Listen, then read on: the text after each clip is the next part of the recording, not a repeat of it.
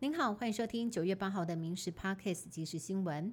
持续来关注大直民宅塌陷，不止民宅塌陷，甚至周遭的道路还有学校操场都出现了地面龟裂的情形，宛如九二一大地震之后的景象，这让居民们非常忧心，灾害会持续扩大。这起塌陷意外起因是基泰建在台北大直的新建案，初步调查是建商开挖的时候没有及时灌水减压打底，才会让连续壁破裂，挡土墙失去支撑。这起意外其实早就有迹可循，当地住户今年已经两度向市政府陈情，市政府最后却判定没有危害公共安全之余。对于这项质疑，台北市建管处长表示，当时没有全面开挖，将会调阅记录追究责任。另外，台北市政府也发出每一户六千块钱的慰问金，预计发出一百一十八万两千元。劳动部召开基本工资审议委员会，劳资双方代表出席，双方经过将近五个小时的协商，最终结果出炉。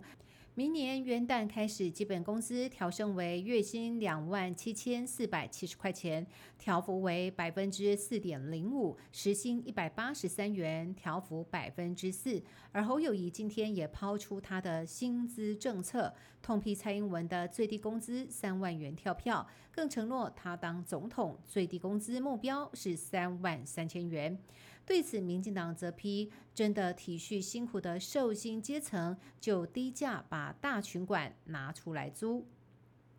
台中五旗区今天凌晨发生凶杀案，冲突导火线疑似是感情纠纷，两派年轻人相约 KTV 外谈判，陈姓少年竟然持预藏的刀械刺杀对方两人，酿成了一死一伤。在行凶之后，还刻意用红包袋将凶刀包起来，丢弃在大排水沟内。警方漏夜逮捕了六名涉案嫌犯，宣布破案。男女朋友分手，竟然演变成情杀收场，冲动的下场得面临牢狱之灾。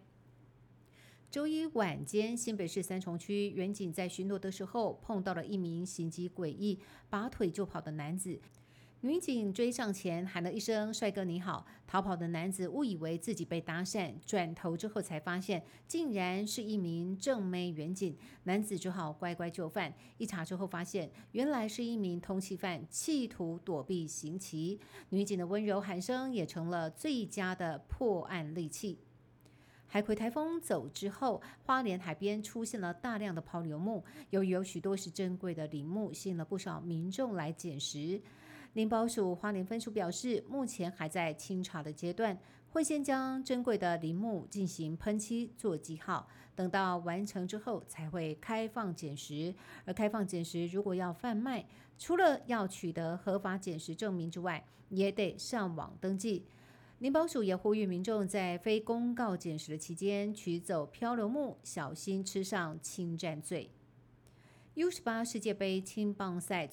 昨天，台湾队小将表现相当优异，以三比零击败了强敌美国队。这场比赛的赢球关键是队长王念好轰出了一发两分全垒打。不过，在他开轰之前，曾经被美国队教练质疑他使用未经国际认证的球棒，结果换了球棒照样开轰。就有球迷说，还好有换球棒，不然这一发制胜全垒打恐怕就会被没收。美中科技战最新回合开打，中国传出禁止中央官员使用苹果 iPhone，甚至呢将禁令扩大到了官方机构与国营企业。而华为新款的手机所使用的晶片被怀疑可能违反美国贸易限制，有美国议员呼吁停止向华为出口所有技术。导致苹果和华为的晶片制造商两家公司股价大跌。而根据微软七号最新报告，中国社群假账号从今年三月开始运用 AI 技术，假扮美国选民发布政治言论，企图在二零二四年美国总统选举前挑拨离间，影响大选。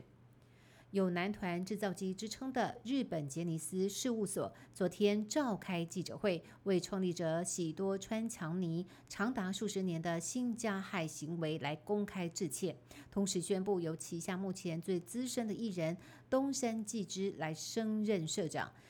但其实东山自己也被指控曾经在过去性骚小杰尼斯艺人，未来能否改善外界对杰尼斯的观感，各界都在看。